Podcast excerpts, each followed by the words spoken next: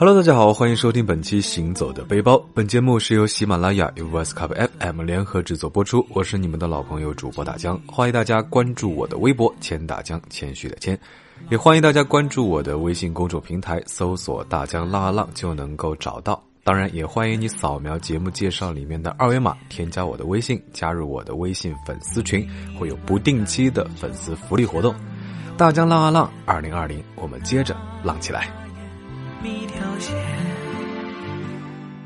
夏自雪，冬自寒，慈母手中线。虽然之前其实去过很多地方，但是大部分呢只是短暂的停留几天啊，匆匆过客啊。人们常说，想要真正的了解一座城市，要从感受这座城市的四季开始。事实上，我们大部分人除了工作的城市和自己的家乡，很少会有这样的机会啊，在一座城市待一年这么长的时间。学生时期到陌生的城市求学呢，也因为假期只见春秋不见冬夏，不能算完整的体验。近段时间呢，其实有很多武汉的朋友来找我聊天啊，除了旅行，还经常聊到了一些武汉的日常生活。那今年本来其实有重游武汉的计划，只不过因为疫情的原因暂时搁置了。所以呢，这次大江是想通过把聊天的内容整理记录一下，在武汉生活过的人们，他们眼中的武汉四季是什么样的？那也希望还在疫区的人们能够早日恢复正常的工作生活。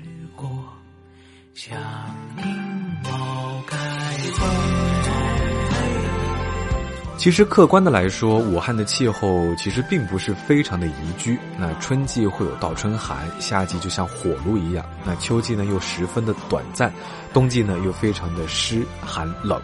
连土生土长的武汉本地人都自嘲，来武汉的生活是磨练意志的好机会。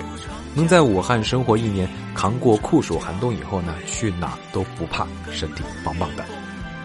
当然也有无处不在的地域黑啊，调侃武汉的气候特点是，冬天冷死东北人，夏天热死海南人。嗯，虽然大家觉得这种说法有一些偏颇啊，毕竟东北的冬天是有暖气的，那北方其实也不是人人都耐寒。夏天呢倒是确实热，别说海南人民，就是非洲大兄弟都是哭爹喊娘的。有幸感受过武汉夏天被逼成夜行动物的我呢，啊，在这一点其实深有体会的。但是极端的气候环境呢，并没有阻挡武汉的魅力。作为千万级人口的大都市，武汉究竟有什么样吸引人的魔力，让人们在这里生活安居呢？相信每一个生活在这里的人都会有不同的答案。在这里有欢笑，有悲伤，有酸甜苦辣，人生百味，一个个生动真实的人，构成了充满烟火气息的武汉。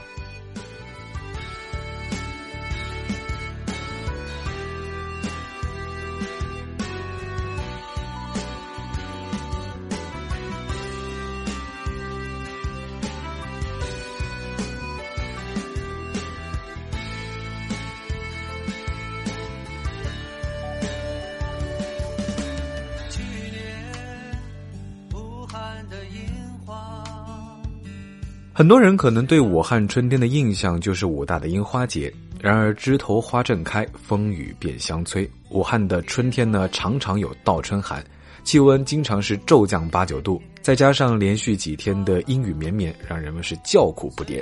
在连续几天的阴雨过后呢，一个明媚温暖的晴天就显得更加的珍贵。在这样的好天气，除了赏花，还有更多惬意游玩的好去处。比如说，在武汉看完樱花呢，就可以就近去户部巷吃个早餐，美滋滋。湖北地区呢，把吃早餐称为过早。古时勤劳的人们很早要赶到集市啊，来不及在家吃早餐，就去集市的小吃店用餐。那直到今天呢，当地人其实仍然保留了这一习俗。大家去武汉玩的时候呢，也看到武汉人民各种花式过早，可谓是争分夺秒。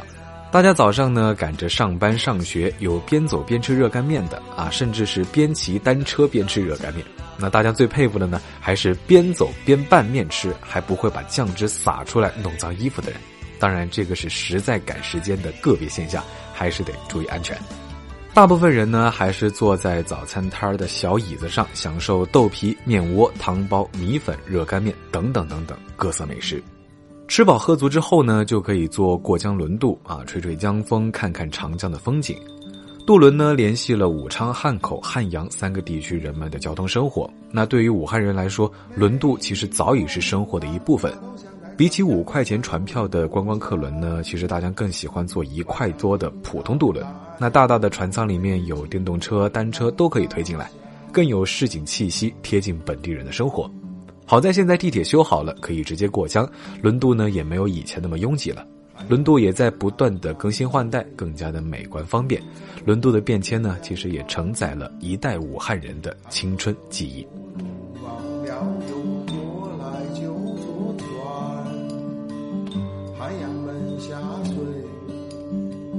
边疆公园上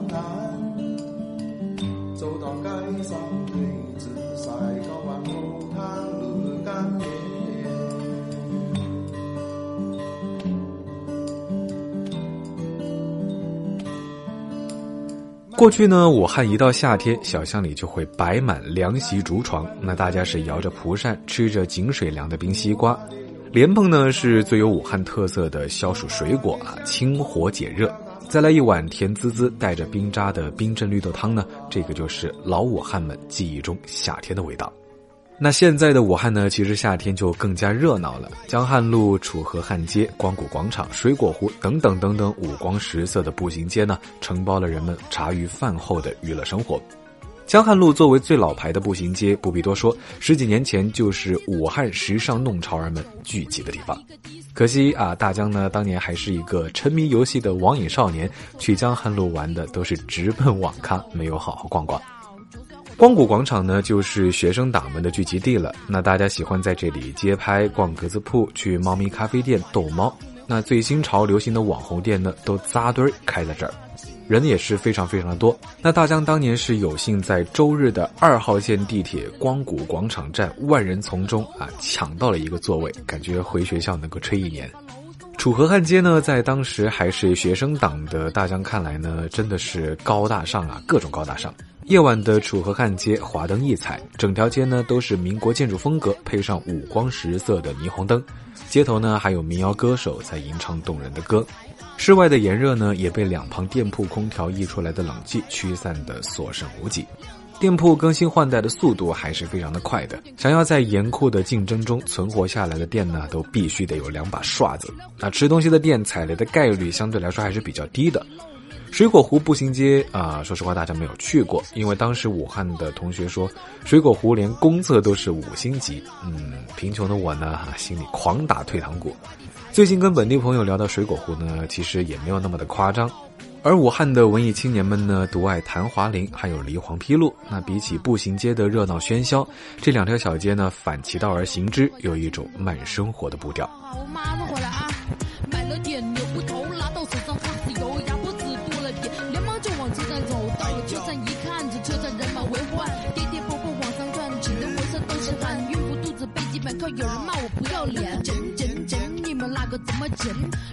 武汉呢，其实也并不是只有夏天和冬天。那武汉的秋天虽然短暂，但是还是非常绚丽的。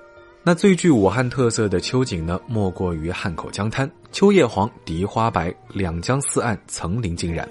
汉口江滩边芦苇丛呢，分布在长江二桥上下游一带，连绵五公里。江边一望无际的芦苇丛呢，随风摇曳。对于这样的美景呢，唐代诗人刘禹锡呢是这样描绘的：“芦苇晚风起，秋江鳞甲生。残霞忽变色，游雁有余声。”除了钻芦苇丛近距离拍照呢，还可以乘船观赏芦苇。早晨和黄昏的光线柔和，是拍摄江滩风景的最佳时间。那如果要说武汉秋意最浓、秋景最盛的地方呢，其实还是莫过于木兰天池。自古逢秋悲寂寥，我言秋日胜春朝。那在木兰天池呢，是体现的淋漓尽致。当秀美的天池遇上爽朗的清秋，高山环抱的天池水如明镜一般清澈见底，倒映着岸上满山的红枫银杏，美轮美奂。另外一个地方东湖呢，也是市民们观赏秋景的好去处。成片的红枫，小路两旁高大的梧桐、松柏还有银杏相映成趣，有一种楚文化沉淀的历史气息。当然，秋天呢也是吃货们最爱的季节。那大江在武汉玩的吃的最多的零食呢，其实不是鸭脖，而是良品铺子。武汉本地的良品铺子呢，当时经常有打折的活动，那种类特别的多，像什么灯影牛肉丝啊、芒果干、肉松饼、小土豆、卤鹌鹑蛋、酸奶块、芝士鱼饼呢，啊，都是我的最爱。江寒楼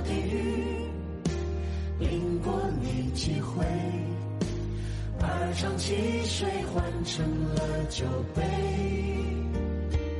接着呢，咱们就来说一说武汉的冬天。那武汉从十二月份到三月呢，其实全部都是冬天，而且冬天呢湿度非常的大，偶尔也会下雪。那大家其实更愿意待在室内开空调。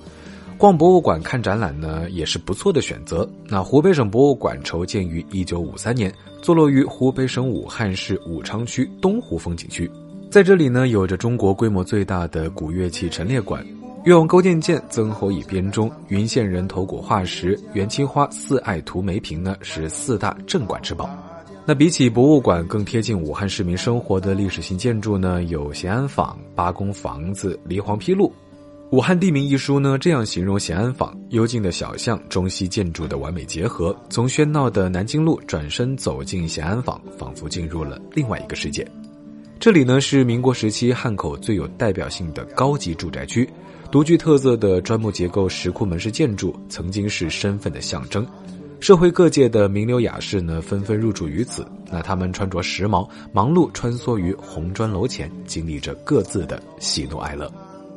八公房子呢，位于汉口洞庭街和鄱阳街、兰陵路和梨黄陂路四路交错处。一九零一年始建，于一九一零年建成。八公房子塔楼的穹形塔顶呢，是具有典型的俄罗斯建筑风格。八公房子呢，也叫巴诺夫公馆，因为呢，这个公寓是俄商新泰砖茶厂大班巴诺夫兄弟投资建造的，所以呢，就由此得名，是当时俄租界的标志性建筑。那随着岁月的轮转，后来这里成为了武汉团结户居住区，三四户人家共用厨房和厕所，一直持续到二十一世纪初。梨黄陂路和黄陂路呢，其实是一条路，位于武汉市江岸区。那光绪二十六年是黄陂人所建，故名黄陂路。后来就划入了汉口俄租界，称乙马路。因为两任中华民国大总统黎元洪呢是武汉黄陂人，人们又称黎黄陂，所以呢这条路在一九四六年改称黎黄陂路。黎黄陂路呢是武汉著名的慢生活街区，是汉口神采与气质的延续。